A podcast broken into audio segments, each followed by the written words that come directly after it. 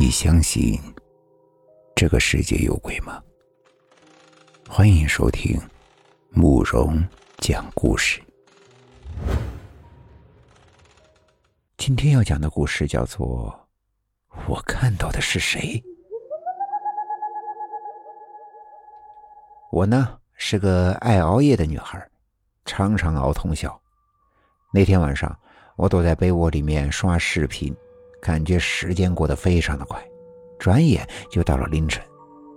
而正在此时，窗外突然狂风大作，下起了瓢泼大雨。我当时感觉凉飕飕的，也有点困了，便把手机放在了枕头下。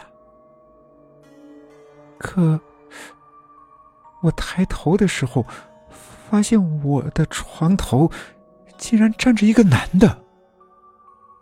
已经是深夜了，我看不清他的脸，只能看到他的影子。我敢肯定，那不是我的爸爸。我的爸爸很高，体型也不小，而床头这个身影明显不是。黑暗中，我感觉有一双眼睛一直在盯着我。我缩进了被窝，不敢抬头，也怕看见他。大约。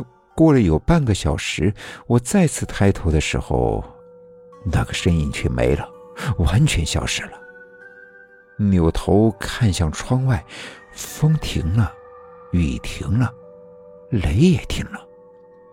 第二天一大早，我跑到父母的房间问爸爸：“他昨天晚上有没有来我的房间？”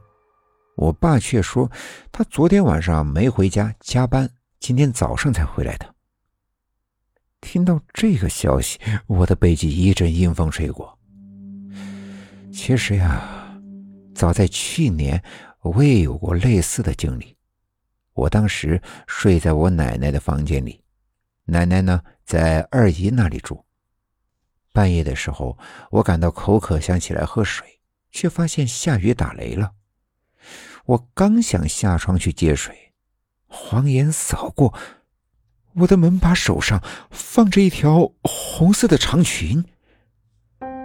我这人呢是个女汉子，平时很讨厌那些粉嫩嫩的，更讨厌红色。而平日里，妈妈也从来不给我买红色的衣物。那门把手上的裙子到底是怎么回事？第二天一早，我看了看门，奇怪的是，裙子。